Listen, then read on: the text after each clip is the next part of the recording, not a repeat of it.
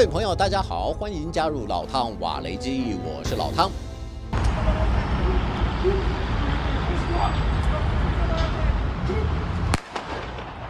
一段上传到网络社交平台的影片，记录下法国十七岁非裔青少年纳赫尔生命停格的瞬间。在影片还没有被大量转发和发酵的时候，法国警方的说法是，纳赫尔因为多项违规驾驶，两名远警举枪将他拦停受检。但是突然间，纳赫尔踩油门试图冲撞远警。警察因为感觉生命受到威胁，出于自我防卫的本能，开枪打中纳赫尔的胸部，造成这起不幸。可是没想到，影片一经曝光后，许多法国年轻人发现警方说谎，甚至企图将过错推给已经无法开口为自己辩驳的纳赫尔身上。这下子在年轻族群的社交圈中炸开了锅，难以想象的震惊和怒火就这么铺天盖地而来。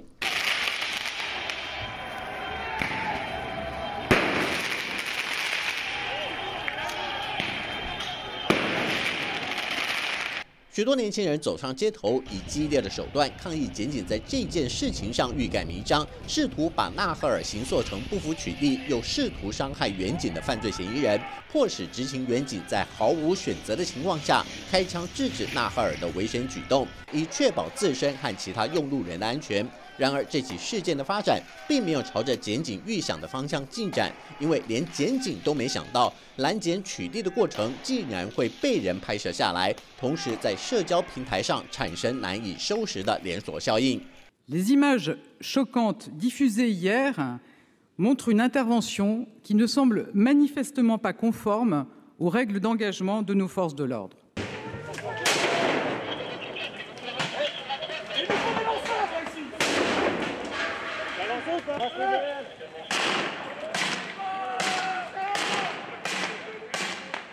只是令人费解的是，为什么纳赫尔之死会引起年轻族群难以平息的怒火？法国多家媒体综合多方分析，给出了三大原因。首先是纳赫尔少数族裔的血统打开了法国种族主义的潘多拉盒子。表面看似人人平等的社会，其实存在着对少数族裔的不公平对待。只不过绝大多数人并不愿意戳破这个假象。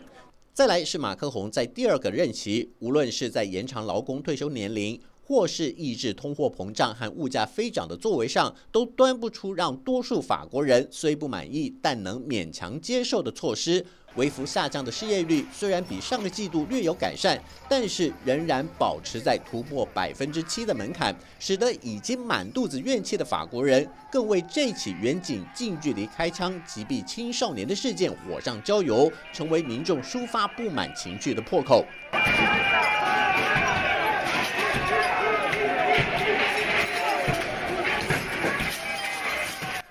当民众不满的情绪累积到临界点，也使得原本抗议警察暴力的示威行动，突然之间转变成打砸抢烧的暴力冲突，而且矛头就指向警方。因为网络上盛传，警方在拔枪指向纳赫尔时，还语带威胁的对他说：“如果不熄火交出车钥匙的话，那么子弹会击中纳赫尔的头部。”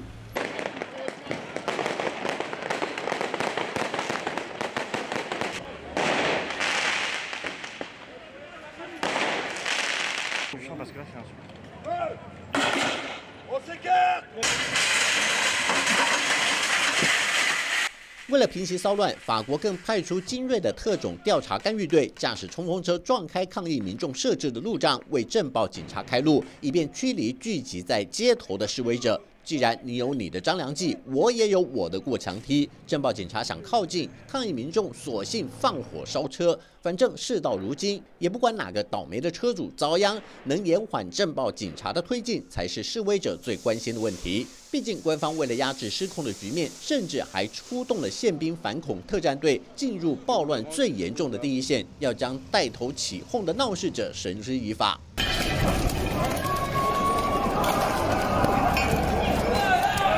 一名知识分子跑不过训练有素的陷阱追捕，只能乖乖束手就擒。尽管抗议民众采取游击战术，躲进巷弄内继续和陷阱缠斗，但是装备齐全的政报部队操作无人机在街道上空侦查，只要有抗议者对警方做出攻击行为，那是一个也逃不掉。有些想要靠近镇暴警察的民众，马上会有震撼弹或催泪瓦斯一顿伺候。即便骚乱从晚上持续到白天，警方早就严阵以待，丝毫不让示威者有机可乘。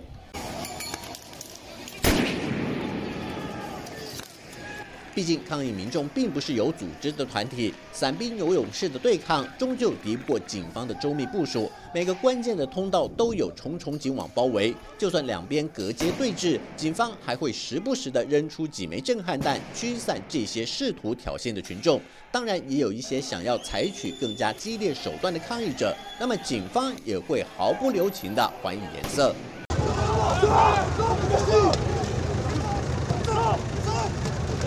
多名远警包围一辆轿车，把驾驶从车上拖出来，强力执法。任何想要靠近的民众或是媒体记者，都会被警方隔离在安全范围之外，避免冲突事态过大。有些闹事者还在车水马龙的街道上和警方玩起你追我跑的场面。凭借着优势警力，抗议者终究是跑不过爆发力十足的远警，只能坐在地上，希望警方手下留情。尽管持续将近一个星期的全国性骚乱已经有渐渐和缓的迹象，不过法国总统马克宏还是对事件的起因做出指示，甚至点名部分社交媒体和电子游戏就是整起暴乱的始作俑者，不但没有意识到事态的严重性。善尽讯息传递的守门人角色，还成为号召年轻人走上街头的工具，过度渲染某种暴力英雄的意识，让年轻人以为在街头上的破坏行为就像是游戏里面的正义化身，误导虚拟世界和现实社会的秩序。